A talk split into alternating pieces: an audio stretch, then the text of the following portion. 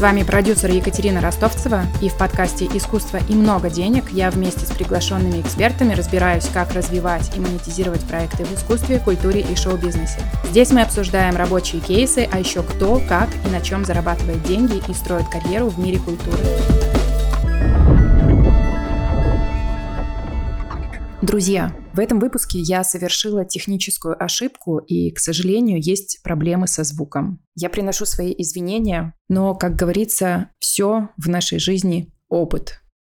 Всем привет! Сегодня у меня в гостях Наталья Плеханова, специалист по пиару и маркетингу, основательница агентства «Принципе пиар медиа», пиар-директор фестиваля «Дягилев постскриптум». Последние три года Наталья открывает для нас «Русский север», организует и проводит фестивали и выставки в Каргополье. Это историческая местность в Архангельской области и является президентом фонда «Дорогами Ломоносова». Наталья, здравствуйте. Да, здравствуйте. Я о вас впервые услышала в 2020-2021 году, когда переехала в Петербург. И чуть позже мы с вами познакомились, э, когда вы пригласили нас с мужем на вечеринку Яндекс на ПМФ. Это я тоже посмотрела. Да, и не так давно мы продолжили с вами нашу коммуникацию по теме русского фольклора. Уже об этом тоже расскажем позже. По слухам сообщества, у вас репутация опытного пиарщика, какого-то мощного специалиста. Это фактически первое, да, первое, что я о вас услышала. Я никого не знала в Петербурге.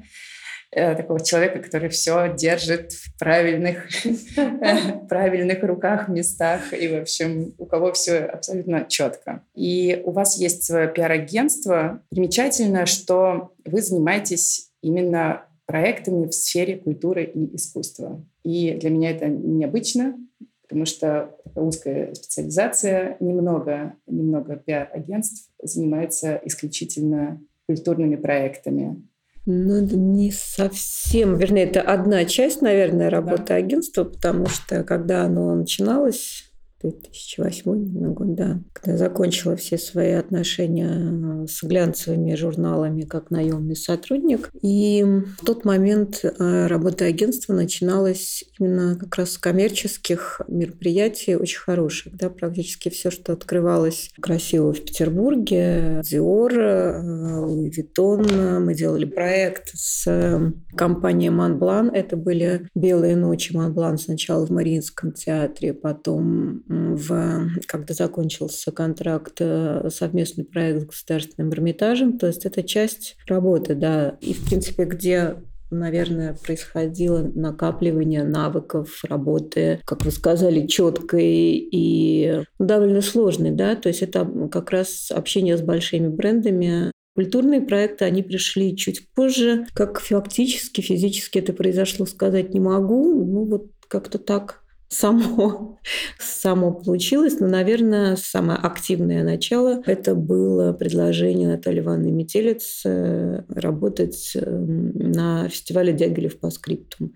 То есть 2009 год Метельце пришла в голову сделать фестиваль. Она пригласила меня как э, пиар-директора, а Катя Серканян была а, исполнительным директором, и Наталья Ивановна, соответственно, художественным а, руководителем а, фестиваля. Да, это 2009 год. Да, и тогда, наверное, сами по себе стало набираться какое-то количество именно культурных проектов. Что-то было про Бона, довольно значительная часть, а что-то было коммерческим. Это были проекты как про Дягилев по сказала, что это большой культурный фестиваль. Плюс это были наверное, даже в самом начале небольшие культурные институции, которые тоже так совпало по времени, тоже начинали свою работу, к примеру, К-галерея. Мне кажется, что первые выставки, которые мы делали с К-галереей, тоже пришлись примерно на то же время. Там, выставки и мероприятия. К-галерея – это одна из э, популярных в Петербурге галерей на данный момент. Да, теперь, уже. да, теперь уже. И я рада, что мне кажется, что мы с хозяйкой галереи Кристиной Березовской, мне кажется, что это были просто первые, вот тоже ее были первые шаги как представительницы большой галереи, да, владелицы большой галереи. И, наверное, тоже вот первые мои параллельные с Дягилевым культурные э, мероприятия. Если я правильно помню, у нас первая выставка была одной картины Фешина.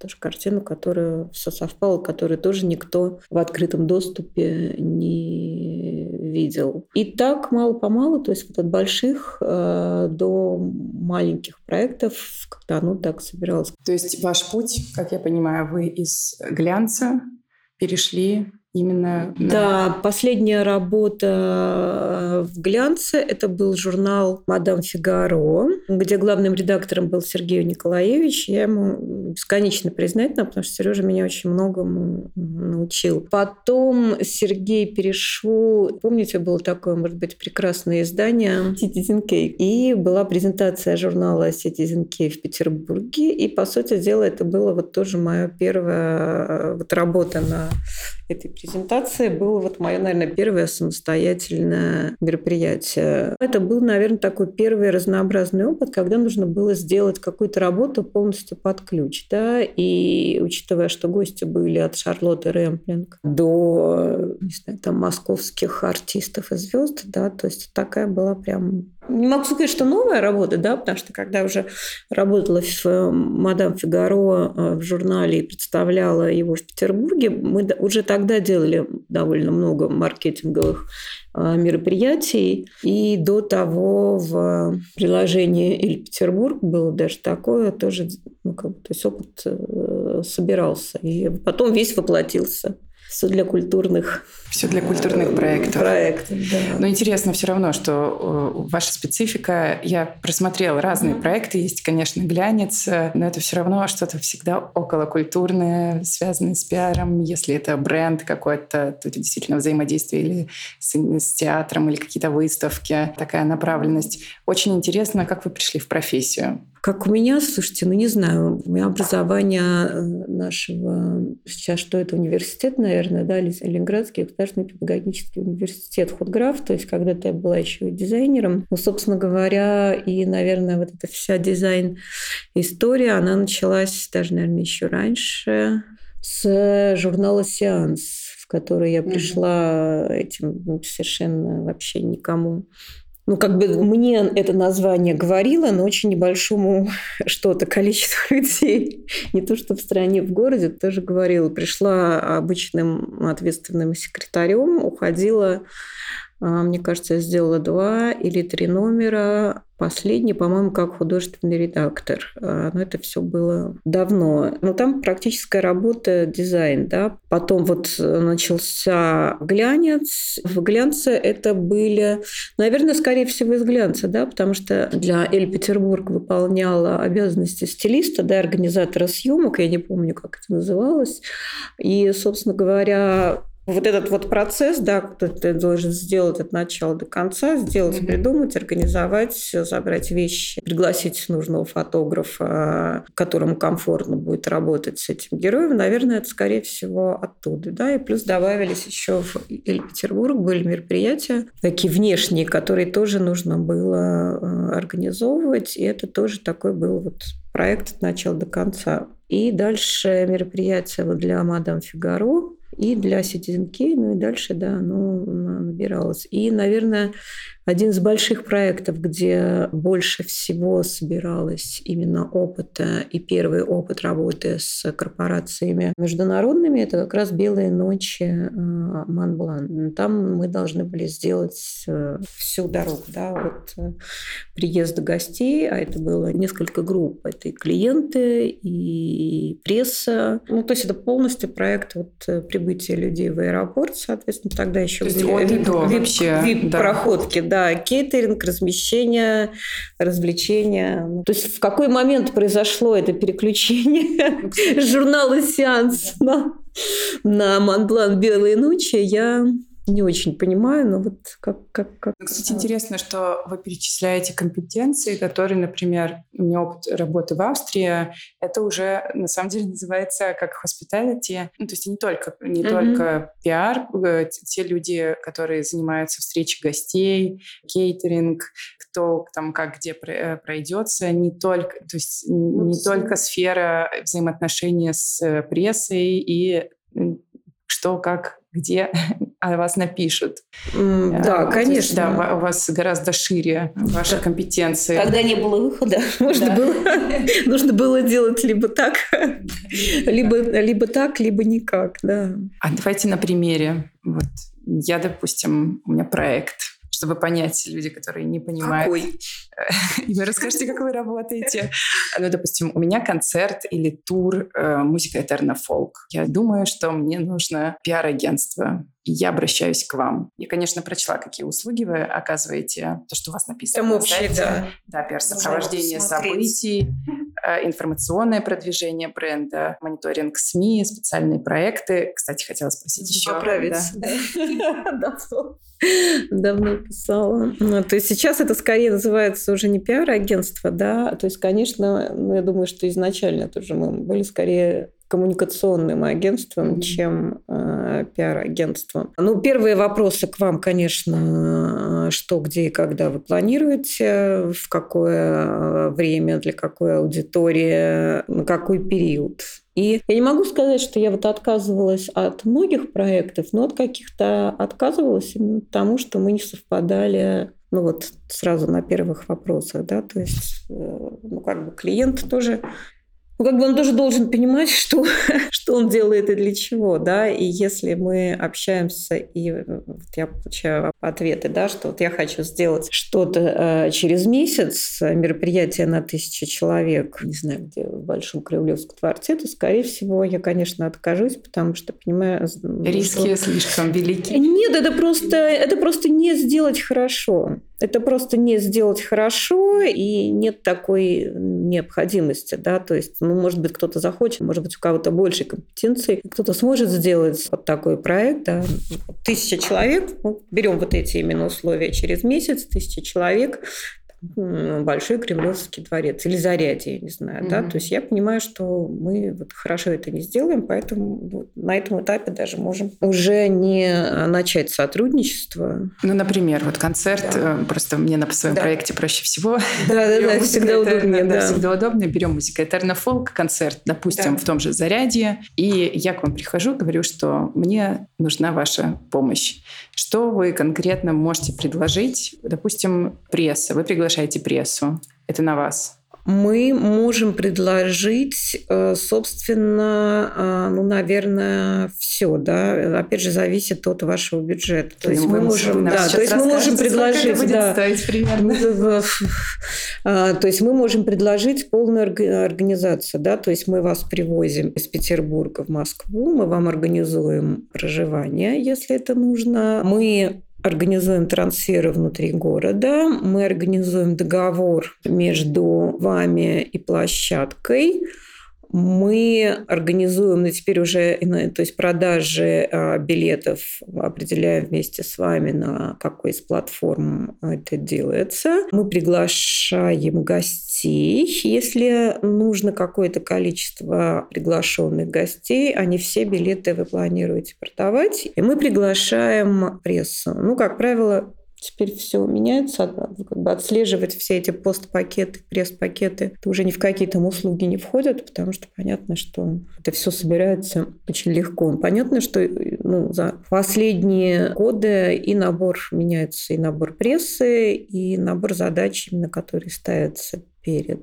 прессой. Но я, в принципе, такую общую картину. Мне кажется, что любое агентство, наверное, это расскажет приблизительно то же самое. Да? Но вот здесь задача, чтобы вам пришли те гости, которых вы хотите видеть, не только те, которые купили билеты, а которых, ну, вам, которых вы хотите увидеть э, у себя я в самом, зале. Да, я на самом деле думаю, что и специфика ваша на искусстве и культуре, э, эта специфика заключается в том, Э, чтобы были правильные определенные контакты, и этот круг контактов, и круг людей, которые вы можете всегда подключить, пригласить Гостей да. или СМИ? На самом деле всего. И гости, и СМИ, потому что я не всегда уверена, когда я общаюсь с какими-нибудь пиарщиками, кто очень широко там работает, допустим, шоу-бизнес, mm-hmm. они часто не в контексте того, что происходит в какой-то сфере более... Э, в сфере, да, в сфере mm-hmm. искусства, скажем, кто важен, кто не важен. И круто, что у вас есть такие ну, возможности, да, такое, да, и компетенции. Это такое заблуждение, что потом, что это что такое. Меня когда сын был маленький, мама, ну как маленький, меньше, говорит, я не понимаю, за что тебе платят деньги. Вот, пожалуйста, открой там Google, набери это, это, это, и э, это может делать кто угодно. Ну вот теперь сейчас, наверное, понял, что это не так, потому что мне кажется, чтобы работать так, чтобы нравилось и клиенту, и тебе, да, мне кажется, что важно как бы две это не взаимоисключающие, это как бы параллельный процесс. Во-первых, ты должен видеть общую картину, да, mm-hmm. и понимать, что, не знаю, довольно много знать, да, если понимаешь, что вот ты хочешь поехать ну, организовать концерт там, мы берем Москву просто для примера, да, там да. какое-то определенное число должен себе примерно представлять, что там будет в этот момент происходить. Ну или там в Петербурге, да, то есть обратный процесс, когда приходит клиент, я хочу сделать там, большой концерт или маленький, даже что сложнее, там на пати на 100 человек, да, там во время экономического форума, да, и ты понимаешь, что вот, ты просто физически этого не сделаешь, потому что понимаешь, что все вот эти люди, они будут там-то, там-то и там-то, ну и тоже, ну, как бы правильнее отказать, чем говорить, что да, конечно, мы соберем, ну и потом как бы фактически поставить галочки, но потерять клиента и в каком-то смысле репутацию. Ну, кстати, вот про Яндекс ведь очень такой самый простой пример, наверное, да, мероприятия, которое делал Яндекс. Мы были не единственным агентством, которые а, работали как гестинг скорее, mm-hmm. да, но тем не менее, то что-то делали а, московские коллеги, я делала в Петербурге. Если я не ошибаюсь, в Петербурге, наверное, ну как бы официально одна, да, но в результате все равно вот мы собрали тот круг, который компания хотела видеть. И с одной стороны, он был довольно большой людей, потому что, если вы помните, было много много. Было много людей, но мне бросилось в глаза, что действительно очень грамотно все сбалансировано.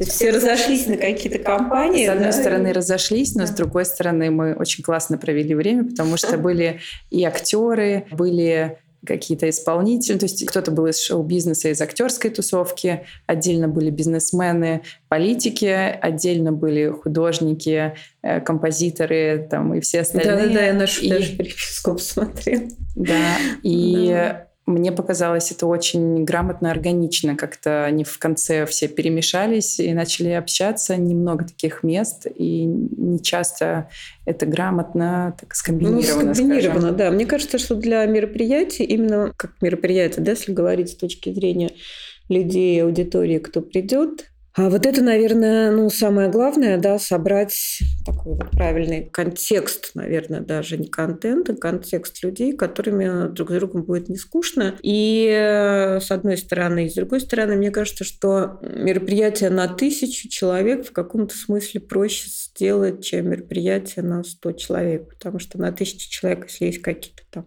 факапы, то есть в этой массе они, ну, как бы разойдутся, да, и всегда будут какие-то лидеры, которые скажут там, да, прекрасно все было, никого не слушайте. А когда мероприятие там на 30, 40, там 100 человек... Там видно, видно все. Видно, конечно, видно все, да. И в первую очередь, конечно, организаторам. Большинство-то людей этого не видят, и они не должны видеть. Да, им должно, если это мероприятие Black Tie, оно как бы вот э, Black Tie во всем, да, ты не должен, то есть ты должен видеть лоск, но ты не должен видеть, из чего э, оно как поднапряглись организаторы, да, чтобы это все да, произошло. Да, да. Хотя, слушайте, так разные какие-то вещи бывали, что-то переделывали. Но, опять же, мне кажется, что вот героизм в организации мероприятия, это, конечно, никакой не признак мастерства, а это, конечно, недостаток профессионализма. Хотя мы тоже что-то переделывали там за 10 минут до входа, не знаю, там, генерального менеджмента, но это скорее были поправки с точки зрения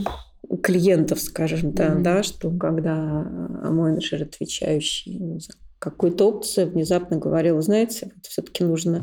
В больших брендах же, в мероприятиях все же расписано, да, то есть все было, в каком-то смысле было легко работать, потому что очень четкий этот э, чек-лист, да, и там важно не отойти, вот, э, одна часть работы. Но, с другой стороны, были такие задачи тоже больших э, брендов, где говорят, что вот у вас есть бюджет, вот у вас есть задача, и дальше вы должны сделать предложение, ну и, собственно говоря, придумать всю структуру структуру мероприятия. Это мы тоже делали. Я даже не знаю, что сложнее сделать полностью по тех заданиям клиента или сделать самим. Да нет, ну, наверное, 50 на 50, но точно... Ну да, по-всякому, на самом деле. Да, тоже точно. смотря какой клиент. Да, и... ну плюс все равно, ну плюс еще когда клиенты, которые не в Петербурге, зарубежный клиент, довольно сложно было объяснять, почему мы э, правы, да, то есть потому что даже несмотря на там, ну, допустим, большое мероприятие, подготовка идет там полгода, год, несколько ревизий, да, соответственно, но все равно, когда люди приезжают сюда, ты все равно не можешь отследить все, что они делают. Там какой-то самый даже такой простой пример, я тоже его привожу технически. У нас было мероприятие в одном из дворцов Петербурга. Мы представляли новый парфюм Дольче Габбана почему-то в ноябре, то есть это была международная презентация угу. парфюмов в Петербурге. И все очень четко делали по гайд-листам клиента, чертежи, там были какие-то огромные ширмы высотой 6, там, по-моему, метров. Ну, то есть с одной стороны зеркало, с другой стороны бархат. То есть понятно, что это все очень еще было. Ну, то есть если что-то если что-то поломалось, то даже за ночь это уже, уже не переделать. Да это просто не сделаешь, да, технически нет возможности. Все, там выстраиваются эти конструкции, и приходит кто-то из менеджеров, говорит, а вот смотрите, вот у нас тут было написано, что ширина э, этой ширмы должна быть 2 сантиметра а у вас там стоит 6. Мы говорим, да, вот мы сделали 6, потому что 2 сантиметра это невозможно, это ваша ошибка в конструкции, да, что оно невозможно, оно упадет. И, в общем, крики и вообще, что все вы все неправильно сделали, мы со своей стороны, что это все не работает. Ну, в общем, просто в какой-то момент, э, даже при этой толщине стенок, там прошел менеджер и вот задел рукой, и оно стало падать тут же, да, а это еще не было было гостей, и не было никого. Но это тоже были такие седые волосы, потому что это стало падать на колонны в зале.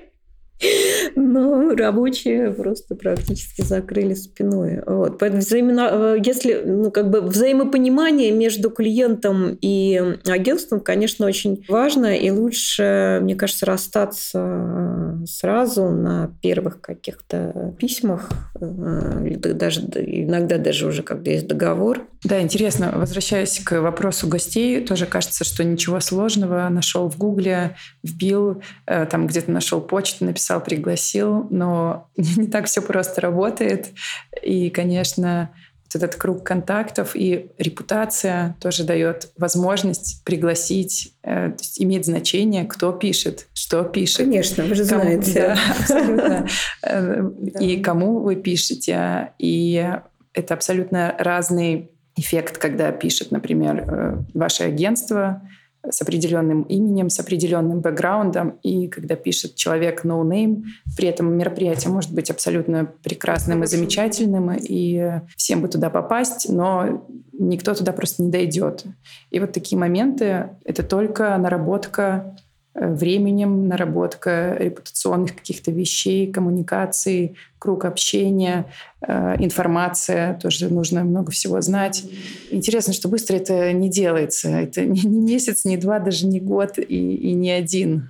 Мне э, кажется... Очень долгий, очень долгий результат в вашей работе, в долгую работу. Ну, мне кажется, что сейчас все-таки последние несколько лет Э, вот берем же, опять же, все-таки, да, телеграм-каналы, то есть даже, мне кажется, вся история с другими соцсетями, она не была такой рабочей быстрой версией, да, как mm-hmm. сейчас история с телеграм-каналами. В отличие от, опять же, предыдущих соцсетей, мне кажется, что работают более профессиональные люди. И поэтому мне кажется, что этот путь сейчас можно пройти намного быстрее. Но опять же, как ты его проходишь, да, когда ты делаешь это быстрее, у тебя просто больше шансов ошибиться, да.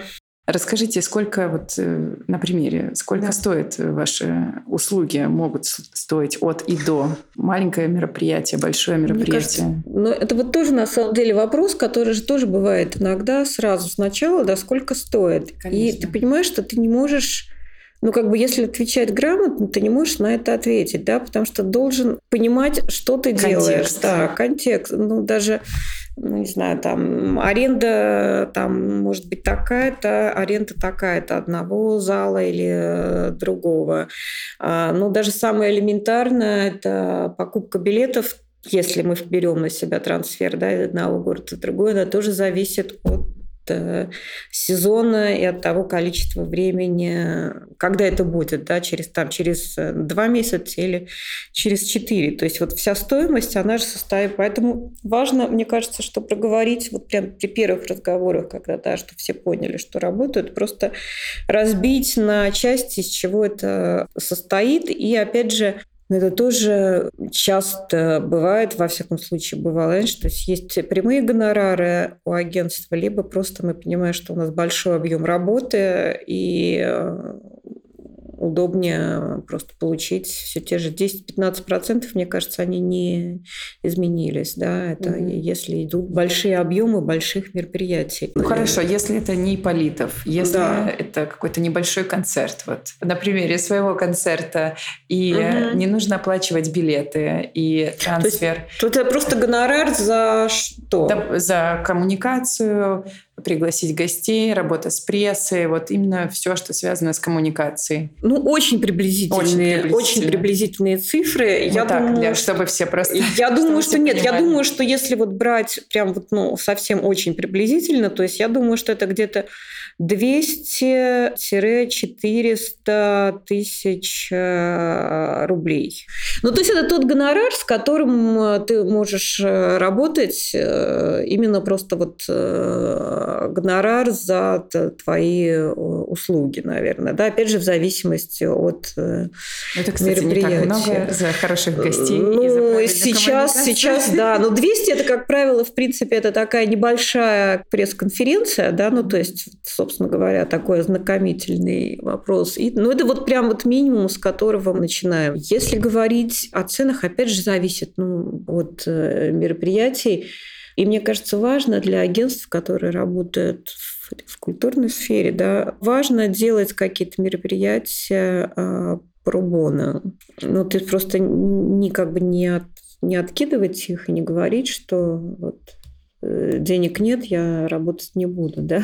Это неправильно, потому что город маленький, Петербург вообще маленький, совершенно непонятно, как тебе это потом обернется. А потом есть какие-то проекты, на которых ну, даже почетно, наверное, работать пробона. Не могу не упомянуть, конечно, выставку памяти Аркадия Политова, которая будет через два месяца уже, да, получается, да. конец марта, 26 марта, да, и все, кто принимает участие в проекте, все на этом проекте мы тоже работают э, пробоно. Я не знаю, насколько это распространенная практика где-то, но мне кажется, что это важно. Какие-то проекты для государственного Эрмитажа мы тоже делали э, пробоно. Ну, потому что можем сделать, да, и мы знаем, что сделаем хорошо. То есть почему не сделать? Но мне кажется, в области все-таки искусства и культуры очень сложно не брать проекты про бона. То есть ты должен их брать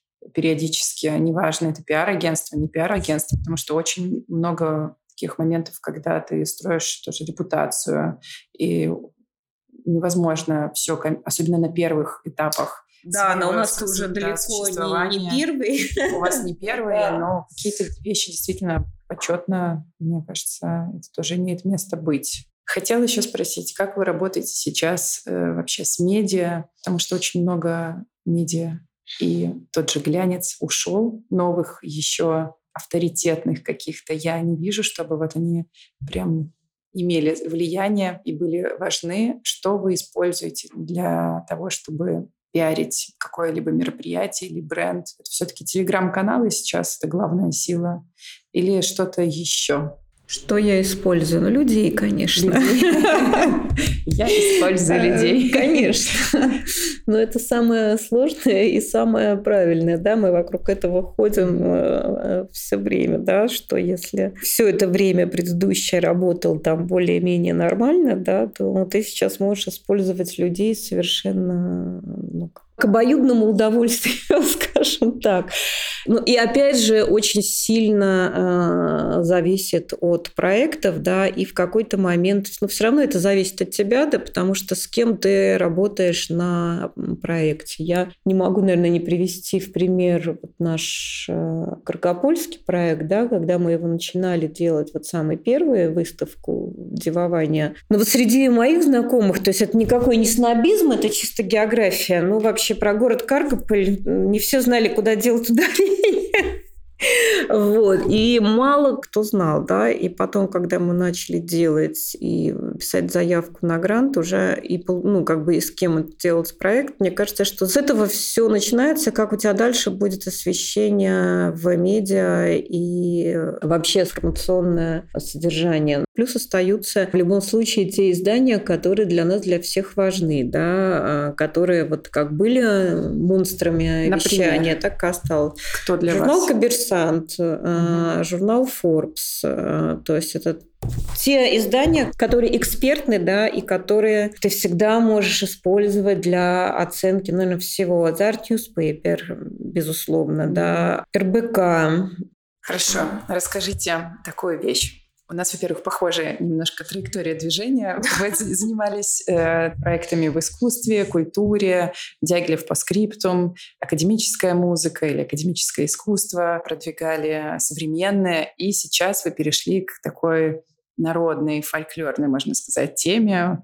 Очень много у вас проектов в Каргополе, я вижу какие-то элементы фольклорные, и хочется узнать, вот э, как mm-hmm. вы убеждаете людей в том, что это важно? Почему русский север — это важно? Почему Каргополь, который за тысячи километров, это важно? Как вы продвигаете эти идеи, э, пиарите все это дело? Что вы по этому поводу думаете? Ну, во-первых, наверное, все-таки история, да, как только ты начинаешь чуть больше видеть, что в маленьком городе это такая абсолютная история э, страны, да, и построения страны, что, ну, для меня кажется важным это донести и рассказать, да, то есть, опять же, до прошлого года, но большинство, я не могу сказать, что все такие темные, но просто очень большое количество информации, которая не выходит на широкую публику, и задача проектов, мне кажется, это рассказать. Как возникло, не знаю, вот тоже показалось, что важно, взяла, вот сделала. Мне кажется, если бы оно не стало получаться, наверное, я бы не стала дальше продолжать, да, а поскольку многим показалось вокруг, что это интересно, да, и проект получил такое довольно, мне кажется, мощное освещение, потому что, опять же, первый раз у меня в моем опыте, когда моя собственная выставка, которую вот я с коллегами реализовала, вошла сразу в лонг-лист The Art Newspaper. То есть для меня это было вообще просто космос, да, то есть это вот, э, да, Дягилев самостоятельный проект, но он другой, да, вот там mm-hmm. всегда за спиной есть кому защитить, объяснить, да, и, а здесь вот ты берешь и делаешь сам, и убеждаешь всех, в том числе и жителей города, что им это нужно. Когда лучше всего приезжать? А выставку мы открываем 11 июня. Уже тепло, уже нет снега. 11 и 13 мне кажется, что это, ну, как бы это открытие выставки и э, лаборатории, которые мы делаем со школьниками и студентами. То есть они исследуют город, представляют свой проект. И я думаю, что все, ну, наверное, все лето, потому что все равно волей-неволей все, ну, как бы проще путешествовать летом.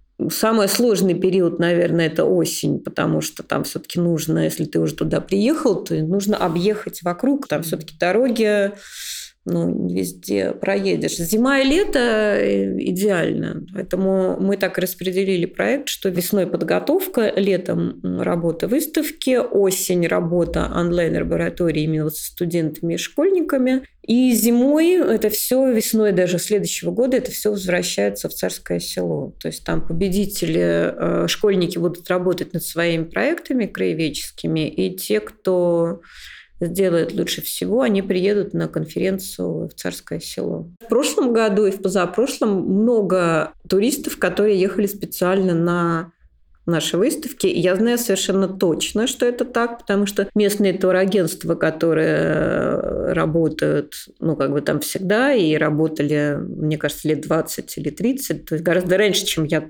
пришла, они, музейные коллеги говорят, что вот они к ним приходят и говорят, что вот а когда у вас будет выставка, мы поставим в наш план продаж. Вот. Э, хотя раньше они, мне кажется, ну, приводили туристов, но не так часто. Это важно. То есть, когда вот, знаете, вот город прям... В общем, горжусь ужасно. Но есть чем, на самом деле есть чем. Очень ужасно. Это знаковый проект, мне кажется. И это прекрасная тенденция, что многие люди сейчас начинают заниматься какими-то скажем, неочевидными такими локациями, городами, историей тоже нашей страны. Децентрализация, скажем. Это прекрасно и всегда показывает, что и маленькие города, они столько в себе вообще всего скрывают, э, столько историй, столько там переплетений судеб, э, хотя на первый взгляд это просто неизвестно и неочевидно. Ну, мне кажется, что наша и ваша задача, в том числе, как раз это, опять же, отвечая на ваш вопрос, да, как, как туда и зачем это все было, да, ну, мне кажется, как раз для того, чтобы об этом и рассказать. Все, я точно поеду там. Нет выхода. У меня нет выхода. Всех приглашаем. Обязательно приезжайте в Каргополь. Мы вас будем ждать. И Наталья вас будет ждать. И каргопольцы тоже вас будут ждать. Спасибо вам огромное за этот разговор. Это было очень интересно. Если вы узнали для себя что-то новое в этом выпуске и готовы поделиться своими инсайтами, мы с Наташей Плехановой подготовили для вас подарок. Это мерч Каргопольского музея и выставки, которую готовила Наташа «Дороги Романовых». Делитесь подкастом, что вы узнали, и отмечайте меня и Наташу в Инстаграм. Все ссылки вы найдете в описании выпуска. А спустя две недели я у себя опубликую в Телеграм-канале, кто получит этот подарок. С вами был подкаст «Искусство и много денег» и я его ведущая, продюсер Екатерина Ростовцева. Спасибо, что дослушали выпуск до конца. Подписывайтесь на Apple Podcast, Яндекс Музыка, ставьте сердечки, колокольчики, рассказывайте о нем друзьям, заходите ко мне на страницу в Telegram, Instagram, ВКонтакте, чтобы обсудить этот эпизод, предложить тему для обсуждения или заказать консультацию.